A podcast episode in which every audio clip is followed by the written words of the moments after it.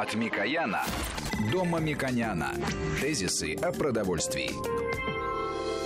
Здравствуйте, студия Валерий Санферов и Мушек Мамиконян, председатель попечительского фонда премии Столыпина. И у нас сегодня будет эксперт, а эксперт у нас будет по теме, которую, Мушек Лович, мне кажется, мы незаслуженно забыли, потому что мы всегда говорим теоретически, как должно работать у нас э, производство или как должны какие-то механизмы э, государственные работать для того, чтобы оно хорошо развивалось. Да, о промышленной политике в целом. Э, не говорим о субъектах рынка в частности. Это на самом деле упрек уместный.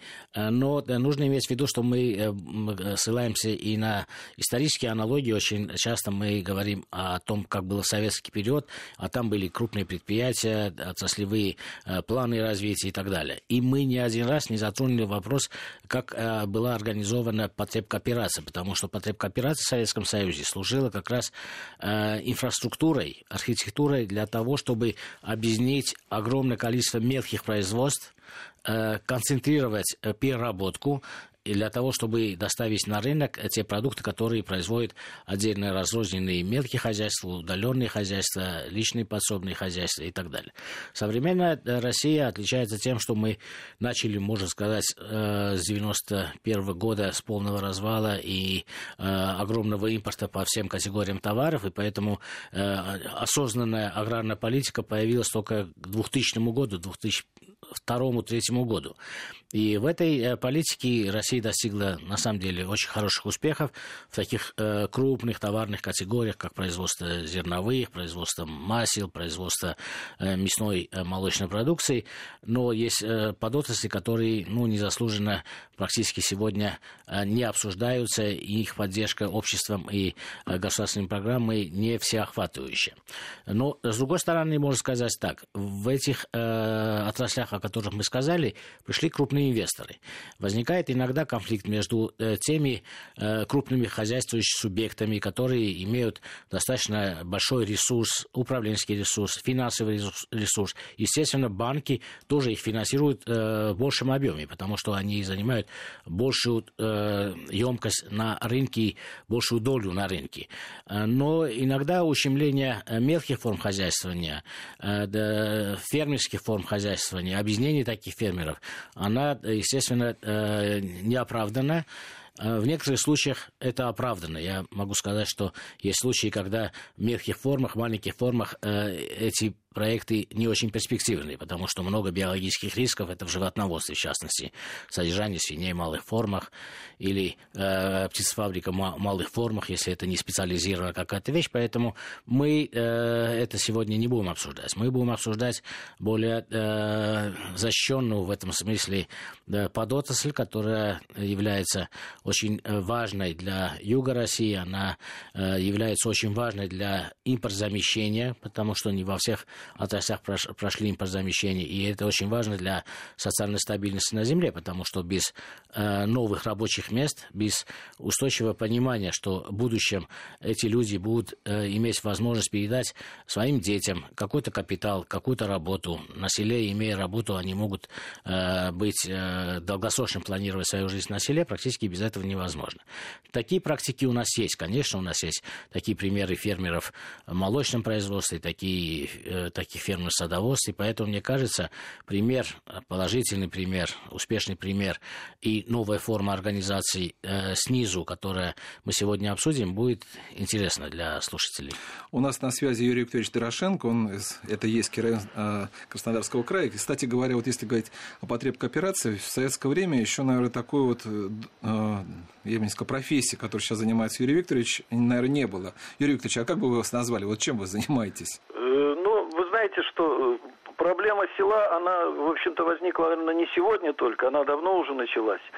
И если э, считать, что вот она как бы сложилась в силу э, таких слож... объективных э, обстоятельств, э, очень резко сократилось количество предприятий на селе, и, естественно, снизилась занятость населения проблема, одна из самых важнейших сейчас проблем, это проблема именно занятости населения на селе. Нужно найти какой-то способ, как можно привлечь людей к работе, к работе. А э, работать можно где на селе? Только на земле.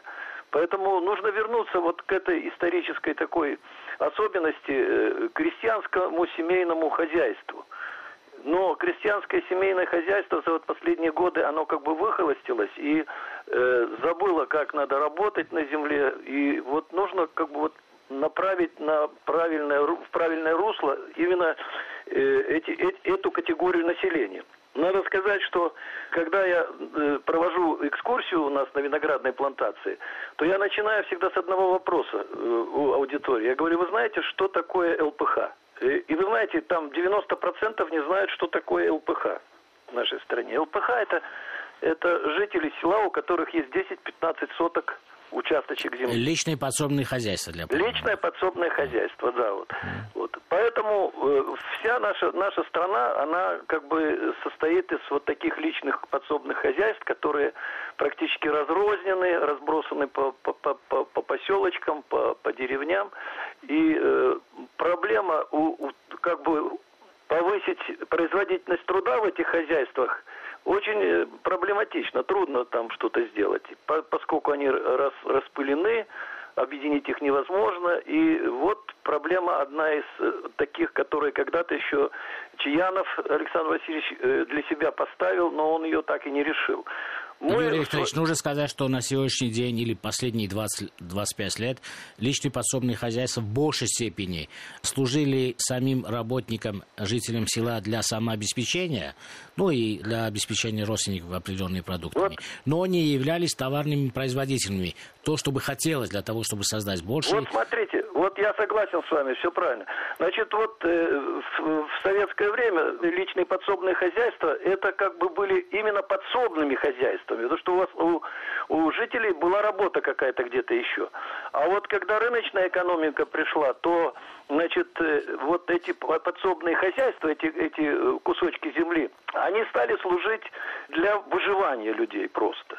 Но не нормального, так сказать, Э, существования, для выживания. Вот наша задача э, была как раз и поставлена так, чтобы э, найти способ процветания или эволюционного процветания ЛПХ, вот чтобы они стали сегодня жить лучше, качественнее жить. Как найти способ, чтобы этого добиться? Значит, Юрий Викторович, перед тем, как вы начнете рассказывать, я хотел бы сказать, что сейчас э, прорабатывается э, программа достаточно подробная в национальных проектах развития э, социальной инфраструктуры села, улучшения там э, жизнедеятельности. Но нужно подчеркнуть еще раз, что без работы без рабочих мест на селе эта инфраструктура, это социальное развитие села, она будет ну, э, хромая, она не будет э, полностью гармонировать с теми целями и задачами, которые ставит государство и правительство перед собой. Поэтому расскажите, вот как вам видится, имея практический опыт, что можно сделать, ну, например, в ваших условиях, это юг России, что бы вы рекомендовали, как, может быть, другие формы в других регионах России, или это универсальная формула, которая может быть применена э, в разных регионах России. Вот расскажите больше о том, с чего вы начали, как вы действовали, где были препятствия, где были возможности. Э, ну, хорошо. Значит, смотрите, до 2003 года Э, не было никаких э, посылов в сторону вот этих мелких хозяйств, личных подсобных хозяйств. И в 2003 году появился закон о поддержке развития личных подсобных хозяйств в России. В 2004 году он был адаптирован к Краснодарскому краю. И в основу нашей деятельности, нашей организации, мы положили именно работу по привлечению крестьян к работе на, на собственной земле. В этом законе мы усмотрели очень хороший для нас вариант. Это способ расширить, расширить приусадебный участок до полутора гектар. Ну, вот я уже вам говорил, что 15-10 соток это практически экономически никак ты не двинешься, экономику не двинешь э, на 10-15 сотках. А вот гектар и полутора гектара, это уже, так сказать, будет более-менее солидная площадь, на которой можно что-то делать, если, если высаживать там рентабельную какую-то культуру. Мы ухватились вот за этот, за этот э, момент, за расширенную площадь приусадебного участка, и пошли, значит, э, пробовать получить этот гектар по этому закону. Естественно, э, законодатели приняли этот, этот, этот закон, но не разработали механизм реализации его на местах. Поэтому нам пришлось э, создавать свою собственную концепцию реализации этого закона на местах. Она у нас, значит, как бы получилась таким проектом, по, значит, инновационный проект модернизации села, проблема занятости. Что мы подразумевали под этим делом? Мы хотели, значит, трансформировать ЛПХ в специализированное хозяйство, то есть хозяйство, у которой уже расширенная площадь, допустим, гектарчик, они у нас становятся уже не ЛПХ, а СПХ, специализированное хозяйство. Но для того, чтобы э, э, как бы хозяйства стали эффективными, нужно было нам их интегрировать. И мы их интегрировали в такие производственные группы по, по признаку одноименной продукции. В нашем случае мы взяли виноград, виноградную продукцию, виноградную. И, и у нас получилось вот таких 47 э, гектар мы получили и 47 крестьян вошли в наш проект. Вот что было трудно? Э, уговорить крестьян, уговорить э, администрацию, это... кто был инициатором? Вот потому это... что многие говорят, вот э, нету поддержки, вот личные подсобные хозяйства не могут развивать товарное производство. А вот вы инициатор, вот где трудность находится? Трудность это находится, значит, в трех ипостасях. Это когда тебе нужно, значит, у меня такая программа была 4Б. Первое Б – это борьба с собственной ментальностью. Второе Б – борьба с ментальностью чиновников. Третье Б – борьба с ментальностью участников проекта. И четвертое Б – это борьба за рынок. И вот постепенно, значит, я начал с себя. Нужно ли мне заниматься этим вопросом? Да, мы решили с женой, что мы будем заниматься, потому что это марафонская дистанция, не так просто стали заниматься. А вот с чиновниками, безусловно, мы ждали землю, чтобы нам заключить договор 4 года. Это вопрос, вопрос очень, даже, даже потому, не, не потому так долго мы ждали ее, потому что вот этого механизма уже от разработанного законодателями не было, и мы сами на местах в нашем районе, э, благодаря вот нашим э, таким э, идущим нам навстречу специалистам, мы все-таки нашли способ, как выделить нам в аренду землю в долгосрочную аренду. Это означает, что сейчас э, этот метод э, выработан, и чиновник хочет э, э, и знает, как э, выделить землю. Нет, Или это относится нет. только к вашему району? Нет. Вот а в других районах уже заново пусть пройти. Вы понимаете, что это вот, так сказать, штучный такой товар у нас получился. У нас получился наш эксперимент, а дальше этого никто, в общем-то, в принципе, не делал. Я даже не знаю, сколько еще людей в России получило по этому закону землю. Но мы получили 47 гектар на 10 лет, понимаете? Вот, вот это. А дальше, а дальше понятно, что э, нужно было э, людей подготовить к, к работе на виноградной плантации. Это мы проводили специальные курсы обучения. Вот сколько людей вот э, в вашей группе, которые инициативы? Первоначально в нашей группе было более 60 человек. Это люди разного возраста, разных профессий.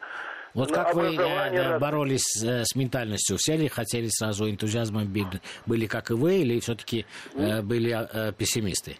Нет, вы знаете что, э, было удивительно, что нашелся какой-то человек, который говорит, не хотите получить землю, э, который знает, что на этой земле делать надо, понимаете, это было действительно для них удивительно, и это завораживало как бы людей, потому что чиновники редко, когда идут в народ и говорят, давайте, вот у нас есть закон такой, разъясняют.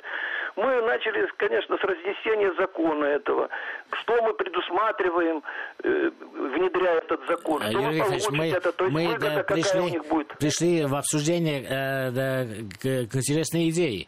Идея заключается в том, чтобы быть инициатором работы на селе, нужно быть э, высококлассным э, юристом, чтобы э, лучше э, чиновников трактовать закон, прийти объяснить еще э, чиновникам, добиться э, исполнения этих правил, э, которые прописаны в законе, для того, чтобы получить землю для работы. Так получается, да? Конечно, это, это нужно, я же вам говорю, что первое Б это была собственная ментальность борьба с собственной ментальностью. Это нужно было себя победить, чтобы заняться вот этим э, сложной такой работой. Во-первых, с чиновниками надо по-особенному говорить, с простыми людьми надо тоже по-особенному. Они все разные, э, и разные достатки, разное образование, и конфессии разные у них, понимаете? Но, тем не менее, э, мы научились мечтать. Вот это э, население научилось мечтать. Мы э, рисовали различные картины, что мы будем высаживать, как мы будем двигаться Юрий дальше, Викторович, как Юрий мы друг другу будем помогать. Юрий Викторович, а да.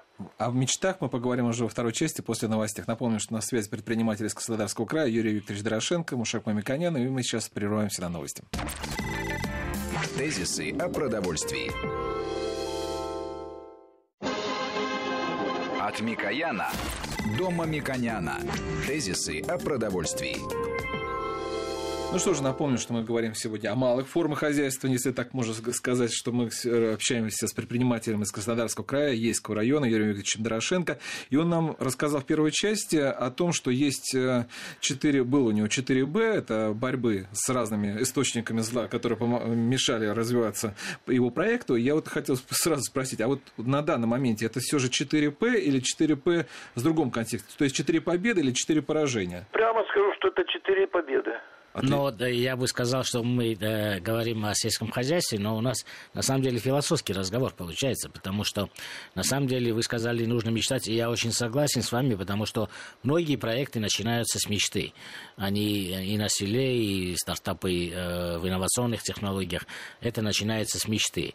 Вот э, вы хорошо сказали, у меня есть мечта, это сказал когда-то очень великий один политик, который перевернул на самом деле политику огромной страны э, в сторону толерантности.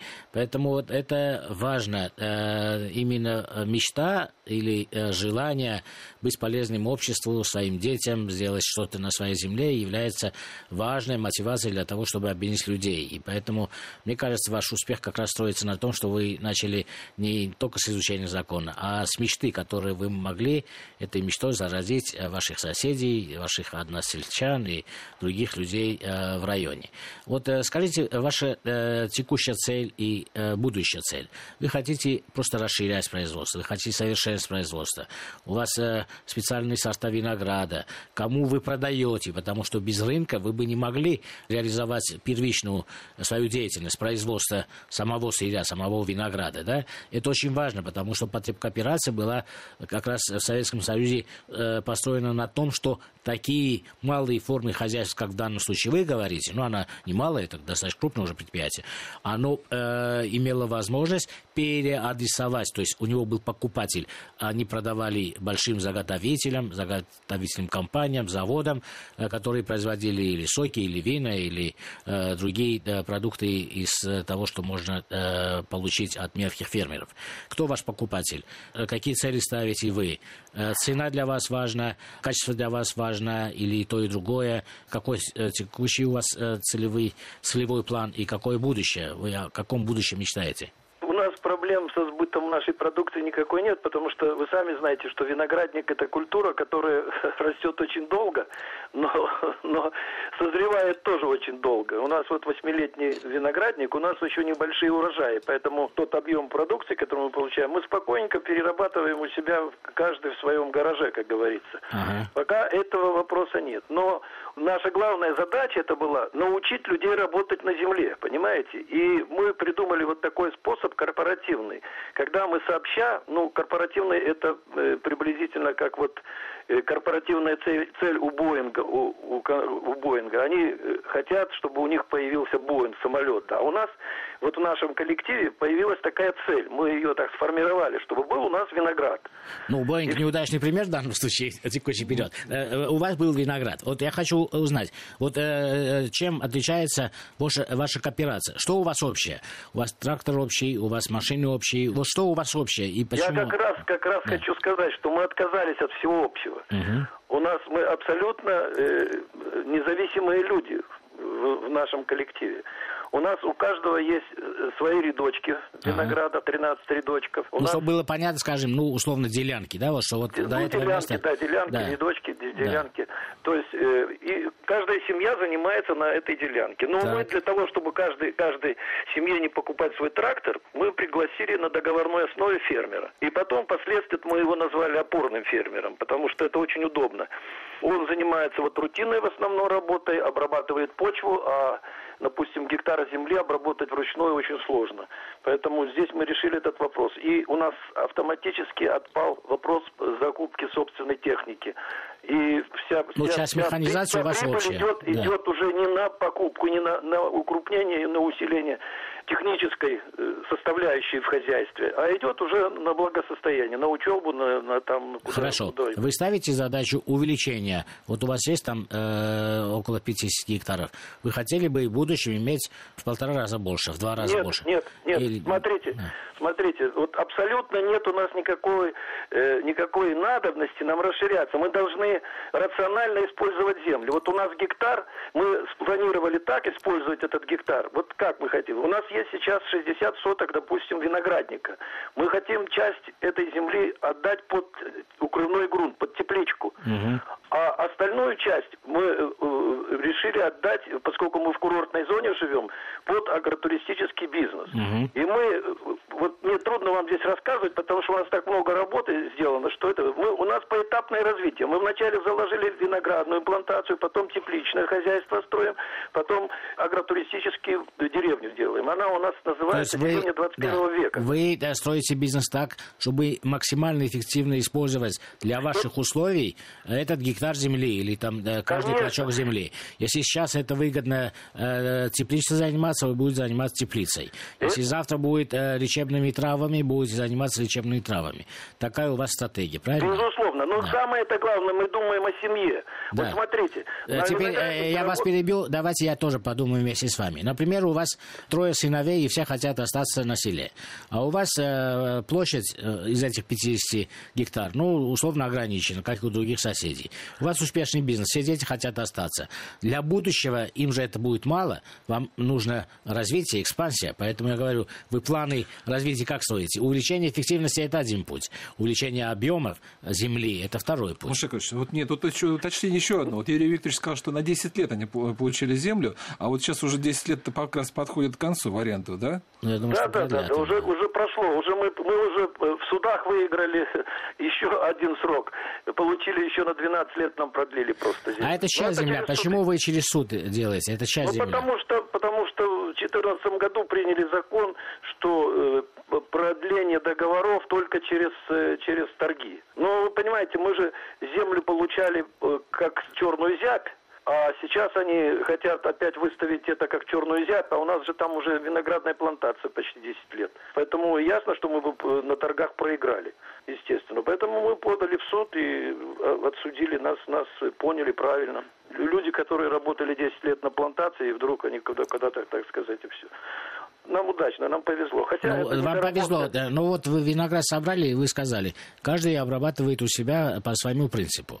Это э, как выглядит? Перегоняет э, вино, потом э, да, представляет... Вот смотрите, это... смотрите, у нас коллектив корпоративный. Мы не вмешиваемся в, в хозяйственную деятельность каждой семьи. Семья живет своим по своим законам. Она что хочет, то и делает с, с, с этой ягодой. Мы не вмешиваемся. Мы только делаем иногда слепые дегустации, всю продукцию, как, какую производят, которую производят наши участники проекта, мы собираемся и предлагаем друг другу попробовать. Соревнования в коммуне, да, Никаких соревнований. Да. Просто мы утверждаемся как люди, которые ну, умеют конечно, это, это хорошее соревнование, я имею в виду положительное. Ну, Хвалиться своим конечно, продуктом всегда Ну, если бы мы выбирали лучшее, да. то это было бы, конечно, неправильно.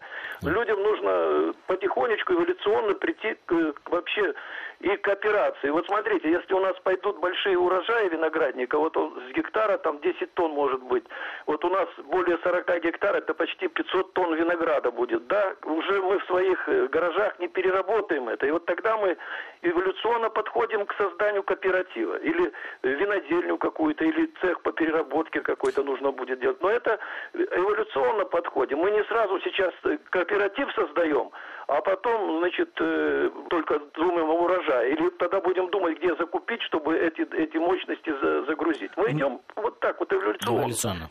Сейчас у нас небольшая пауза, и снова мы вернемся к Юрию Викторовичу Дорошенко, предприниматель из Краснодарского края. Тезисы о продовольствии. От Микояна до Мамиконяна. Тезисы о продовольствии. По-прежнему у нас Мушек Мамиканян в студии. Представитель попечительского совета фонда премии Столыпина на связи. У нас из Ейского района Краснодарского края Юрий Викторович Дорошенко. Мы говорим в целом о малом предпринимательстве, но это очень интересная тема подраздел сельского хозяйства, это виноградарство. Э, Юрий Викторович, у меня к вам такой вопрос. Вот если не ошибаюсь, большая стоимость того же столь любимого россиян соседнего с вами региона грузинского вина заключается в том, что как раз они пошли по такой модели. Когда были маленькие предприятия, они как раз вот у них маленькие маленькие были объемы винограда, сдавали они крупному какому-то предприятию, так скажем, и из-за этого цена очень сильно увеличивалась. У вас вот это как проблема решается? И узнаваемость есть у вас вашего вина? Конечно, у нас есть свой бренд, бренд нашего, нашей продукции виноградной, это Дювардо. Как называется? Дювардо. Дювардо. Ну, почти как Бордо. У нас практически вот никаких таких проблем не существует, и мы не собираемся на какой-то завод вести, продавать э, этот виноград, который мы можем сами переработать. Потому что у нас был такой интересный опыт. Э, мы с женой замариновали виноград, ягоду виноградную. Баночка 200-граммовая. Я принес на экскурсию и дал попробовать э, людям вот этот виноград. Они воскликнули, это чудесная ягода. Но я говорю, вот сколько вы могли бы мне заплатить за вот эту чудесную ягоду? А баночка 200-граммовая. Ну, там кто-то сказал 100 рублей, кто-то 120, кто-то 150.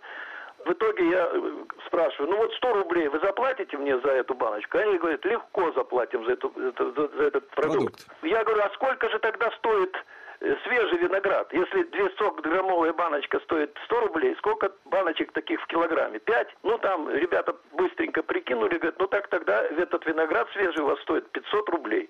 Ну, я говорю, ну не совсем 500. Баночка что-то стоит, крышечка стоит, этикеточка стоит, там, ну, пускай 400 рублей. Вы понимаете, мы э, эволюционно пришли к Марксу который, который добавочную стоимость когда-то прописал всем. Уже да, мы не Юрий будем продавать это правильно. Мы это прошли. Мы прошли все, да. все стадии. И перекупщики к нам приезжали, покупали виноград.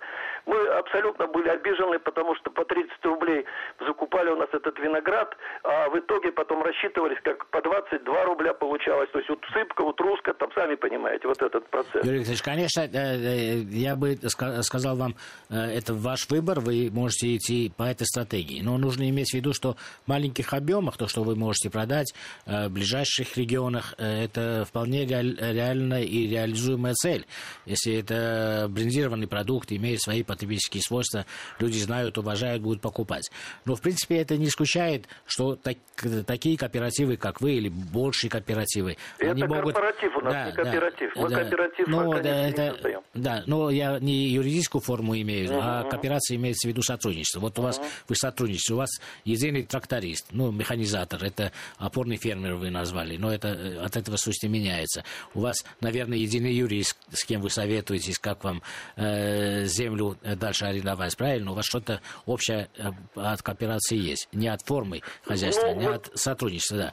Но э, можно сказать, что э, опыт э, других подобных типов хозяйств говорит о том, что э, если прямые контракты есть с перерабоч... переработчиками винограда, ну, винодельскими компаниями или э, консервными заводами, это тоже достаточно стабильный доход приносит. Поэтому, в принципе, э, можно же сортировать в будущем ваш урожай.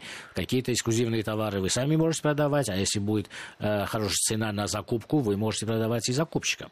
Потому что я знаю много примеров, например, когда производители винограда очень э, заинтересованы в долгосрочных контрактах. Цена там кажется низкая, но у них есть стабильный заказ. То качество, которое они могут обеспечить э, для этого заказчика, для них не составляет труда э, произвести. Поэтому, мне кажется, и то, и другое направление для таких типов хозяйств, мы не говорим о вас конкретно, да, в принципе, есть способ развития, увеличения эффективности на единицу вложенного труда или на гектар Э, земли, которую вы эксплуатируете. А вот э, мне любопытно с точки зрения, э, как новое поколение, вот ваши дети или дети ваших сельчан, которые участвуют в, этом, в этой вашей деятельности, как они смотрят на это? А планируют ли они после учебы остаться или вернуться из города? Потому что сейчас достаточно модно, особенно такая сфера, как виноград, э, производство вин, вот такие э, модные направления очень э, притягивают многие горожан, которые даже сельским хозяйством никогда не занимались. А вот как ребята в сельской местности относятся к тому, чтобы вернуться и продолжить это дело и развивать то направление, основу которого вы сегодня поставили?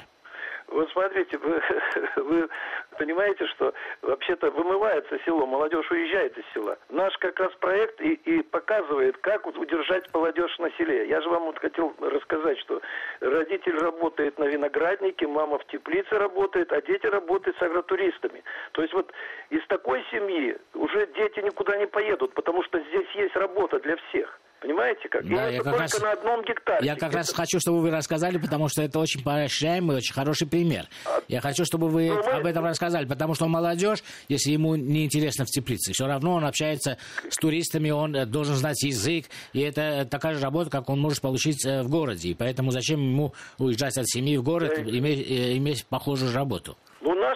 Задача такая и есть. Но нам, понимаете, что неопределенность землей, вот про пролонгацией наш, нашего, наших участков была, у нас как-то застопорился этот проект. А у нас есть проект агротуристического комплекса. Это 42 гектара, это 40 коттеджей у нас должны стоять. Около тысячи отдыхающих может у нас быть. Поэтому семьи, которые участвуют в нашем проекте, они все, все буквально будут и трое детей, и двое детей, четверо детей. У нас есть многодетные семьи. Э, что касается детей, то наши участники проекта уже отослали в Кубанский государственный аграрный университет учиться своих детей на, на энологов, на технологов по переработке пищевой продукции. Да. Понимаете, есть у нас... И я, кстати, здесь хочу прервать и сказать, что технологов пищевого производства явно не хватает в России. Об этом говорят и крупные хозяйства, и вот э, малые формы хозяйствования, потому что это очень перспективное направление, очень интересное направление. И э, мне кажется, здесь нужно сказать, что это не просто ваши дети, потому что они там работают. Это просто сейчас очень модное направление для учебы детей предлагаем вот модель специализированного хозяйства. Это, понимаете, это может... Мы, у нас так сложилось, что мы взялись за виноградную э, культуру. Но можно же и картофелем заниматься, и морковкой конечно, заниматься. Конечно, в зависимости от региона, конечно, конечно. Э, главное здесь, э, чтобы люди поняли, когда они в таком коллективе корпоративном, они и независимы, и в то же время в одиночку никогда такого объема продукции ты не получишь. А опорный фермер – это вообще для нас святой человек. Почему? Потому что у нас все отпали проблемы. Он приезжает к нам, делает э, прополочки, все делает то, что нужно, и что является такой рутинной, самой трудной и неприятной работой на земле. Юрий Поэтому мы работаем а? только с биологической частью, только с кустиком работаем. Это, это все упрощает все наши отношения. А, Юрий Ильич, вот Машакович говорил по поводу того, что будет делать молодежь, как учиться. А мне, кстати, интересно, вот как вы, у вас вторая борьба у вас была, это с ментальностью тех, кто принимает участие в этом проекте. Это же люди тоже не очень молодые, а ведь это же а сама тематика, она новая достаточно для России. С ней долго боролись, я имею в виду виноградарство. Ну вот энологи, э, уж вообще у нас такой вот специализации не было достаточно долго. Удалось ли вот людям, которые уже никогда этим не занимались, их перестроить? Они вот сейчас, они, вот люди, которым за 50, 60, они вот готовы уже это все воспринимать? Нам немножко вот с виноградной культурой это, в принципе, повезло. Почему? Потому что на юге России у каждого во дворе кустик виноградной лозы всегда бывает. Вроде как бы это не диковинка, да? Но в таких объемах, какой мы предложили, понятно, это уже э, промышленные объемы, там нужно совершенно по-другому. Люди обучались, охотно обучались, ездили на курсы специально, и книги читаем, по интернету смотрим, как подрезать, как чем заниматься. Ну, самое интересное, что мы с самого начала начали дружить с наукой. У нас есть такой институт э, Северокавказский виноградарство и садоводство. И мы с учеными этого, этого института поддерживаем тесную связь. Они нам подсказали, какой сорт нужно взять. Вот мы, кстати, послушали их и высадили очень ранний столовый сорт «Августин». Он районирован у нас в крае. Поэтому э, практически проблем с, э, вот, с подготовкой людей к работе на, на земле и с виноградом много не было, потому что хотя были там и всякие недоразумения. Но мы это очень легко преодолели, потому что люди хотели. Вот смотрите, мы четыре года ждали землю. И за эти четыре года только прирастала наша, наша аудитория. Мы не знали, сколько нам земли выделят. Было более 60 человек, но нам выделили только 47 гектар в едином пахотном массиве. Еще вот это очень важный факт, когда вот это э, единый пахотный массив, это, это удобно и для фермера нас обслуживать, взаиморасчеты вести очень удобно с, с, при таком раскладке. Понимаете? И возможно отказаться от э, общих средств производства. Юрий Викторович, у нас остается ну, совсем мало времени. Мне поэтому, вот я насколько понял, что вот э, вам нужны изменения определенные э, в законодательстве земельном, там, да, с учетом вашей борьбы. Вот что еще вот нужно, вот коротко можете сказать, чтобы, чтобы вам помогал в вашей работе? Ну, во-первых, вот закон, который был принят в 2003 году, он как-то, э, по-моему, перестал работать. Надо, чтобы он э, э опять... Закон какой? 112 о поддержке развития личных подсобных хозяйств. Угу. Этот закон необходимо реанимировать, чтобы он стал работать. И, понятно, разработать специальный механизм льготного выделения земли крестьянам, которые хотят э, воспользоваться вот нашей, нашим способом ведения хозяйства. Потому что, когда выделяется в едином пахотном массиве, то тогда все проблемы с производством еще какой, что еще поменять, отпадают. Да. Вот сейчас национальный проект есть развитие социалки на селе. Вы э, знаете об их параметрах? Что, какие ожидания у вас? Школы, дороги? Вы знаете что, вот э, мы живем, э, мы так далеко не смотрим школы, дороги. Нам, нам бы пролонгировали нормально вот наш договор, чтобы казуистики вот этой вот не было фантазии там у законодателей по поводу людей, которые работают на земле. Приблизились они, в общем-то, к людям, которые тут работают, и, и прислушивались к их, их запросам. Вот наши запросы такие, чтобы, чтобы практически закон этот начал работать, чтобы был механизм выделения земли в аренду людям, и чтобы наш э, способ ведения хозяйства корпоративный тиражировался в стране, потому что этот способ действительно панацея. Это единственный способ, как привлечь людей, и чтобы люди перестали уезжать и покидать деревни. Я благодарю Юрия Викторовича Дорошенко, предпринимателя из Краснодарского края, Ейского района, Мушекова Миконяна. Программу провел Валерий Санфиров. Всего вам доброго. Тезисы о продовольствии.